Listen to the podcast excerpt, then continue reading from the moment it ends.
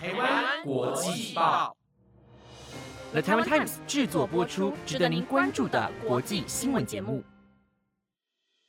欢迎收听台湾国际报，我是怡杰，马上来关心今天五月三十号的国际新闻重点。Hello，各位听众，晚安。今天要带您来关心的国际新闻重点有：科索沃北部塞尔维亚裔示威冲突，北约维和人员超过三十伤；俄罗斯大规模无人机攻击，乌克兰防空击毁超过二十架；乌干达反同性恋法案，累犯可判处无期徒刑；以及巴厘岛游客注意，使用加密货币付费恐遭判刑。突然放假一天，拉脱维亚全国同庆冰球加击。如果您对以上的新闻感兴趣，想了解更多的新闻内容，那就跟我一起收听下去吧。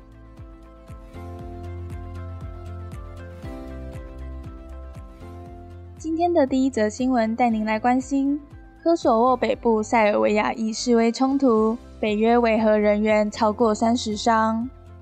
科索沃北部的塞尔维亚族群近日示威，要求罢免数名近期当选市长的阿尔巴尼亚族人。北大西洋公约组织 （NATO） 驻当地部队协助处理冲突，今天有超过三十名维和人员负伤。科索沃北部有许多塞尔维亚裔居民，他们不承认科索沃于二零零八年从塞尔维亚独立，仍继续效忠于塞尔维亚政府。并抗拒科索沃政府在这个地区巩固统治的任何举措。北约驻科索沃部队 KFOR 表示，示威群众在北部的兹维前镇与警方爆发冲突，并试图硬闯一栋政府大楼。维和人员在驱散群众时受到无端攻击。塞尔维亚总统武契奇表示，有五十二名塞尔维亚人受伤，三人重伤。有一人被阿尔巴尼亚特种部队两度开枪射伤。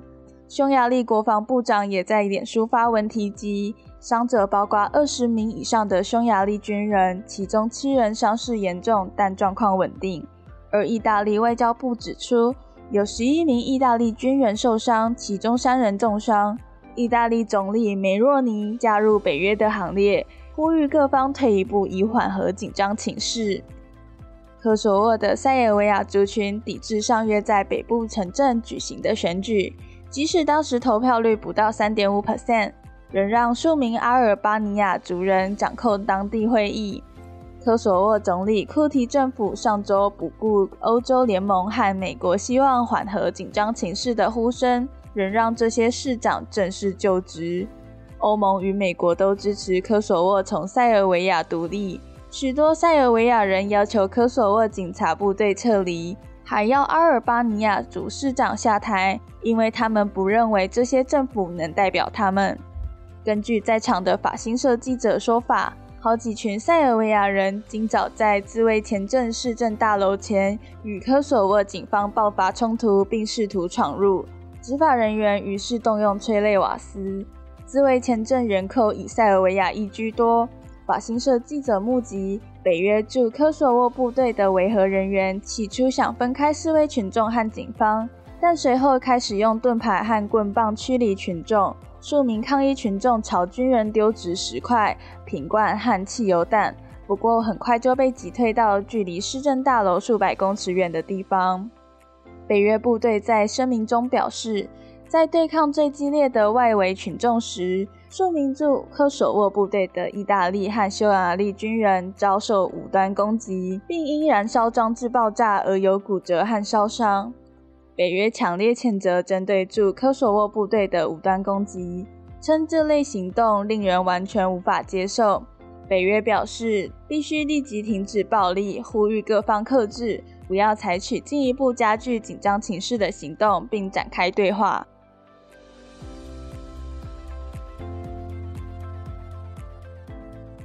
接下来这则新闻带您关注到：俄罗斯大规模无人机攻击，乌克兰防空击毁超过二十架。乌克兰首都基辅市市长克里契科今天表示，俄罗斯无人机昨晚对基辅发动大规模攻击，造成至少一人死亡。基辅市军政机关表示，空防单位摧毁了超过二十架无人机。综合外媒报道，克里契科在社群媒体 Telegram 上表示，从空中坠落的碎片引发火灾后，救援人员从基辅南区一栋多层建筑物中撤离了三名伤者和其他二十人。克里契科表示，有一人死亡，三人受伤，建筑物上面两层被毁，废墟下可能还有人。基辅市军政机关负责人波普科在 Telegram 上指出，俄罗斯使用伊朗制造的见证者无人机执行一场由数波行动构成的大规模攻击。基辅市军政机关今早表示，乌克兰防空部队在俄罗斯连夜发动的空袭中摧毁了超过二十架无人机。从空中坠落的碎片在基辅南部的达尔尼茨基区一间房子引发火灾。市中心的佩切尔斯基区也有三辆车起火。这是俄罗斯在二十四小时内对基辅发动的第三次攻击。目前尚不清楚俄罗斯共投入多少架无人机。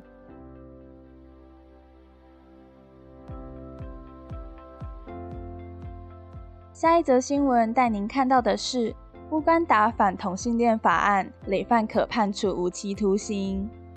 乌干达总统穆塞维尼办公室表示，他今天签署一项反同性恋法案。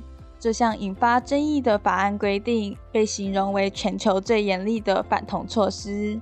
根据法新社报道，总统官方推特账号发布的声明称，穆塞维尼已同意2023年反同性恋法案，法案已完成立法。乌干达国会也透过推特宣布，穆塞维尼已同意议员本月稍早批准的新法案。事实上，穆塞维尼曾呼吁国会议员修改该法案，但法案仍保留引起西方国家强烈抗议的大部分强硬条款。根据修改后的法案，坦诚自己是同性恋不会被定罪，但从事同性恋行为将是可判处无期徒刑的罪行。尽管穆塞维尼曾建议议员删除该严重同性恋判处极刑的条款，但遭到国会拒绝。这意味着累犯者可能被判处死刑。这项法案引来美国、欧洲联盟和国际人权组织的谴责，但在乌干达享有广泛民意支持。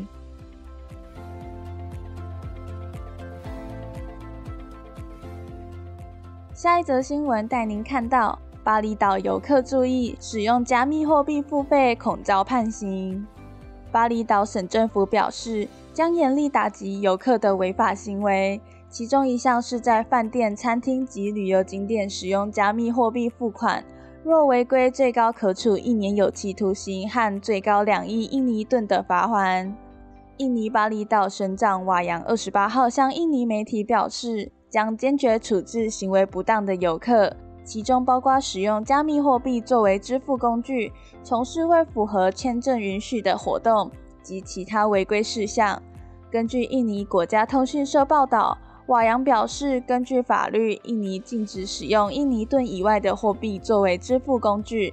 如果使用印尼盾以外的货币，最高可处一年徒刑及最高两亿印尼盾（约新台币四十万）的罚款。瓦扬补充称，非法提供换汇的公司也可能面临罚款和相关罚则。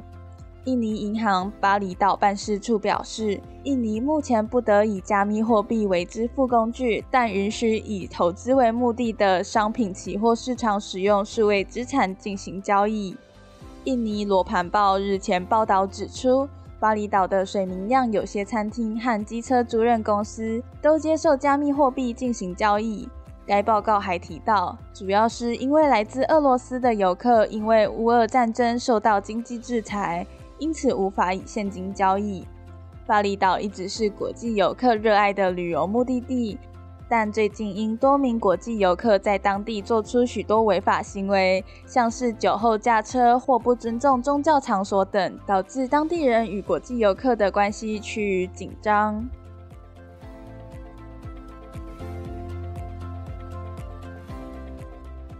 今天的最后一则新闻带您看到。突然放假一天，拉脱维亚全国同庆冰球佳绩。波罗的海国家拉脱维亚昨天在男子冰上曲棍球世界锦标赛赢得历来最佳成绩。国会晚间紧急开会通过，昨天放假一天庆祝。一些民众还不知情，早上起床意外发现不用上班上学。路透社报道，冰上曲棍球是拉脱维亚国民运动。本届冰球男子世锦赛由拉脱维亚和北欧国家芬兰共同主办。拉脱维亚国家队昨天在季军战延长赛中击败美国，冠亚军则分别由加拿大和德国夺下。二十八号晚间，拉脱维亚国会召开会议，无异议通过二十九号放假一天，过程只花了十分钟。一些议员还身穿与冰球国家队招牌红白色球衣相似的运动服。支持提案的议员表示，放假是为了加强社会对于拉脱维亚运动员这项重大成功事实的群体记忆。拉脱维亚国航波罗的海航空一架专机今天将冰球国家队从芬兰接回国，在飞越首都里加市中心上空时，刻意低空飞行，向聚集的成千上万迎接队员的球迷打招呼。拉脱维亚上班族今天放有薪假，各级学校放假一天，法院开庭也取消，但中学生的会考则照常举行。有部分医院选择不关门，好让医生进行预约门诊。不过，这次的临时全国放假也造成了企业和大众面临混乱的情形。